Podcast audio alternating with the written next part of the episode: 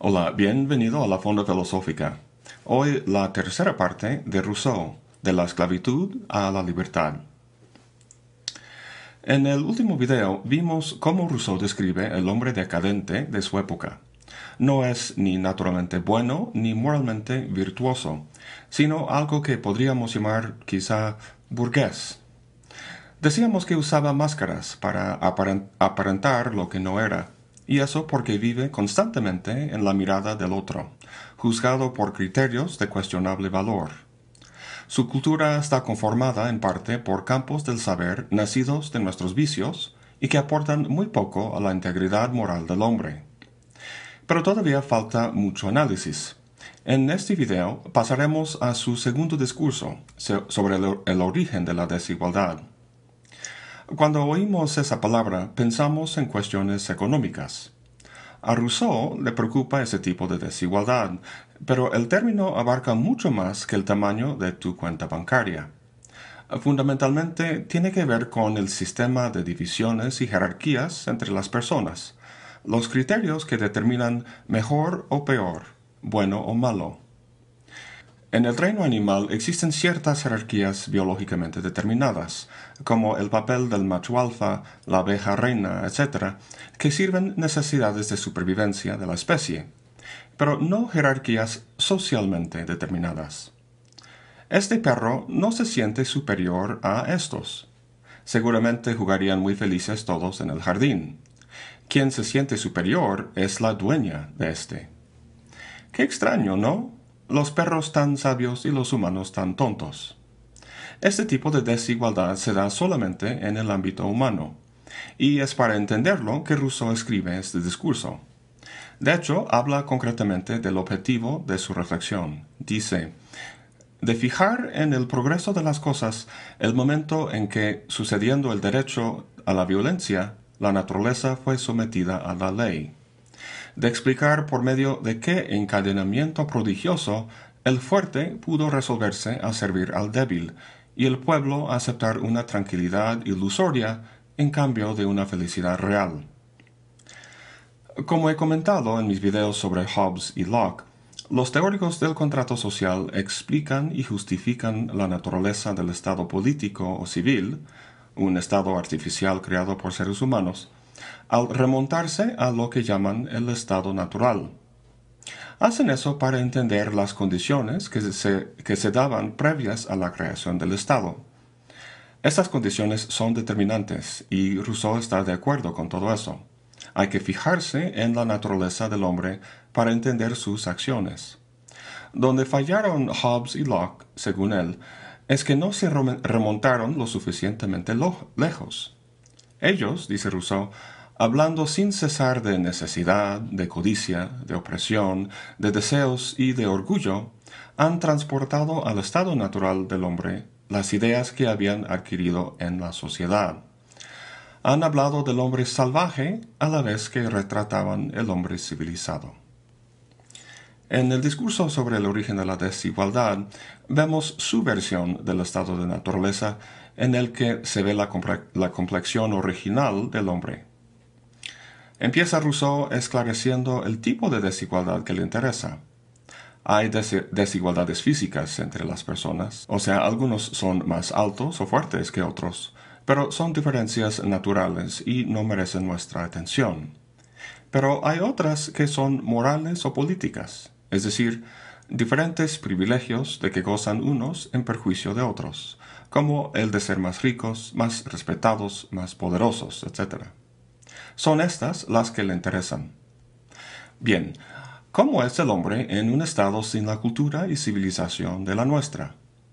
Rousseau lo describe como una criatura físicamente fuerte, aunque tímida a la vez, y con pocas necesidades, comer, dormir, reproducirse, cuando leo lo que dice sobre este buen salvaje, no puedo evitar pensar en esa famosa foto del supuesto pie grande. El buen salvaje se defiende bien ante las bestias de su entorno, pero no es invencible.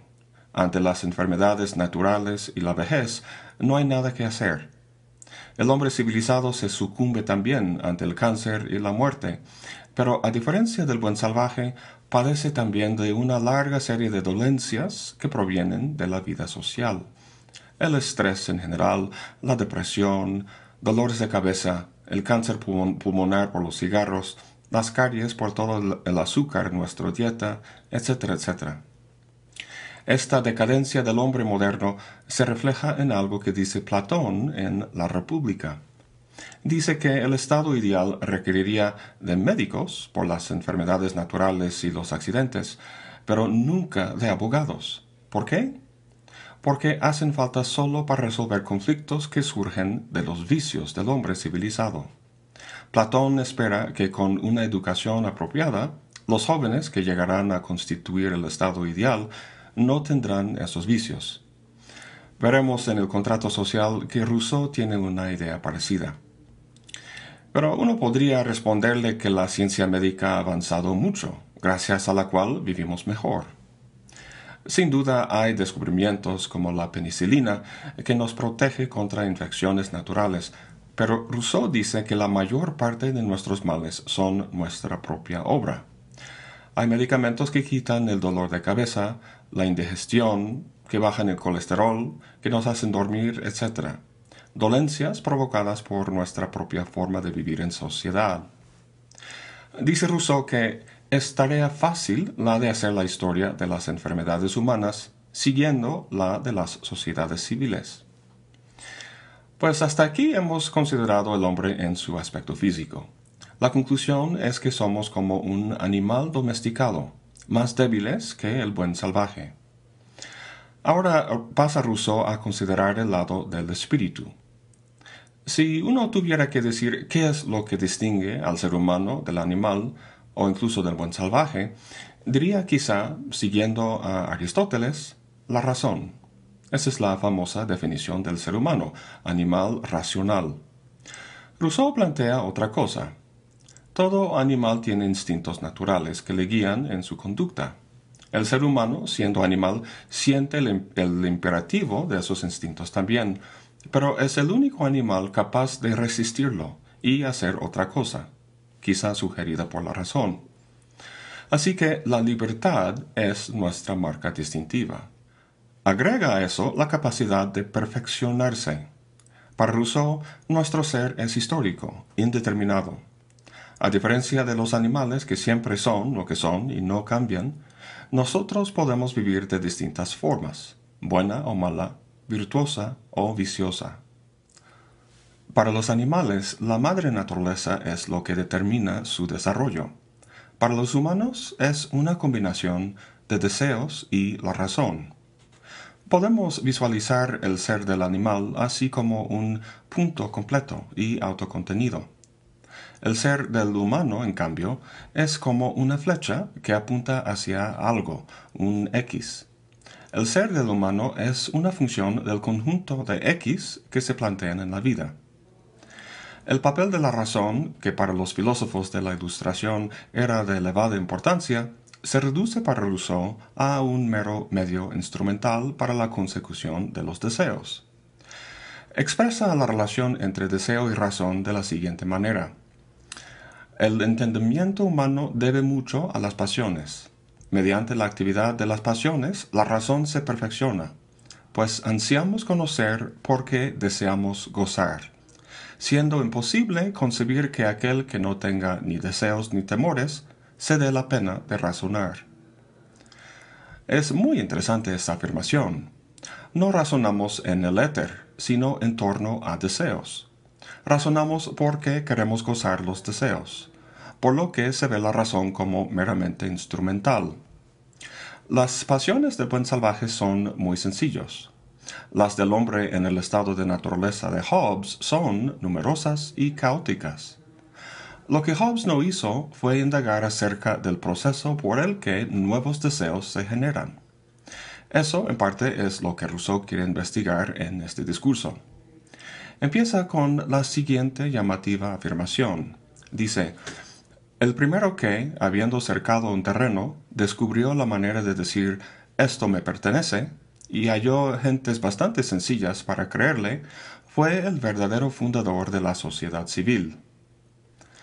Dice que hubiéramos ahorrado mucho, mucha guerra y miseria si en ese momento alguien habría dicho no, que los frutos pertenecen a todos y que la tierra no es de nadie.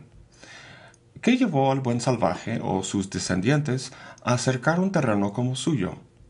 ¿Cómo pasó de necesidades sencillas que la naturaleza proveía fácilmente al consumismo hedonista y egoísta de hoy en día que nos esclaviza?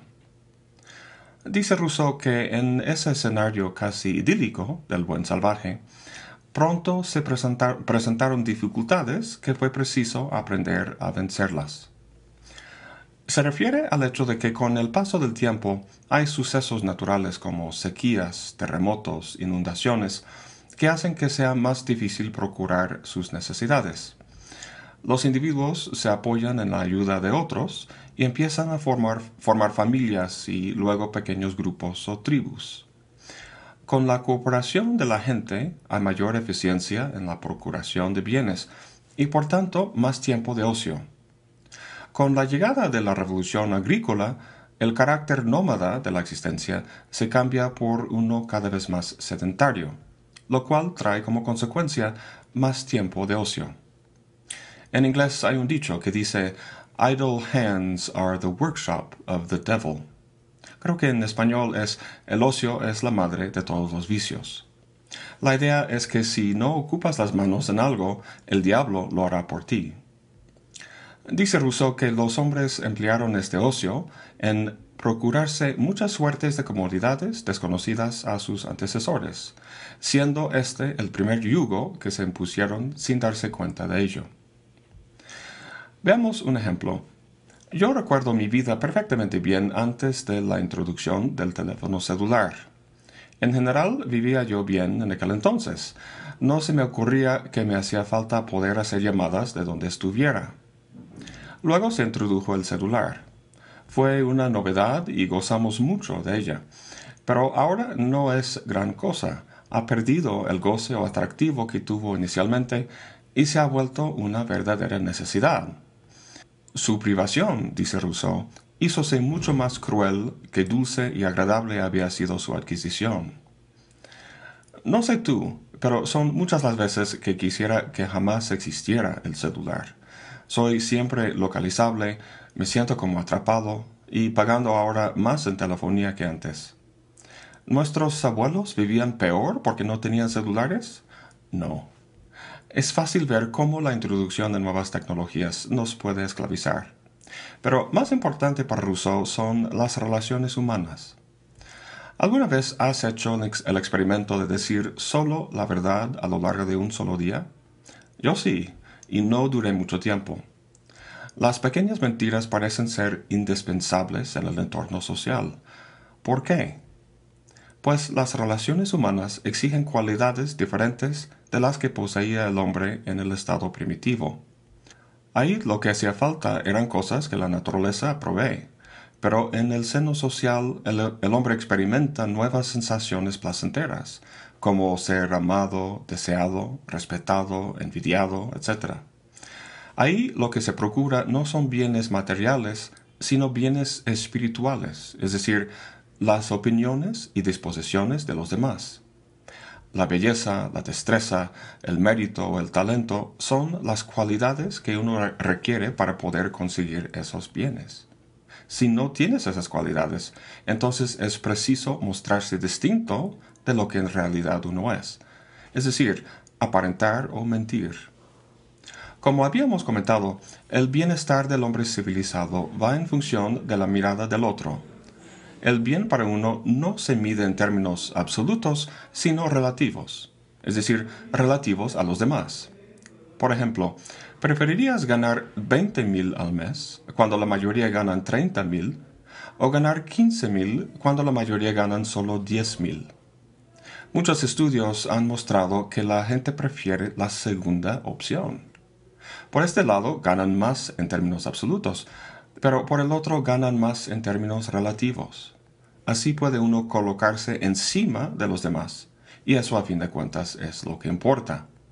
Como dice Rousseau, la ambición devoradora, el deseo ardiente de aumentar su relativa fortuna, no tanto por verdadera necesidad, cuanto por colocarse encima de los demás, inspira a todos a una perversa inclinación a perjudicarse mutuamente.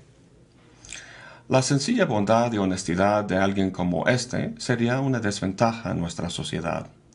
Vulgarmente llamamos a esa gente retrasos mentales. Para Rousseau, esa gente no sería retrasada, sino dichosa, porque carecen de la astucia de aparentar lo que no son. Todos hemos tenido experiencias con gente de ese tipo, y para mí al menos es siempre tan refrescante ver la libertad en la que viven, a diferencia de la esclavitud en nuestros juegos sociales y el estrés y depresión que tan fácilmente provocan. Bueno, hasta ahora hemos atravesado solo la mitad del discurso. En el siguiente video veremos cómo esas características de, las relaciones sociales propician la desigualdad económica. Muchas gracias por acompañarme. Hasta la próxima y buen provecho.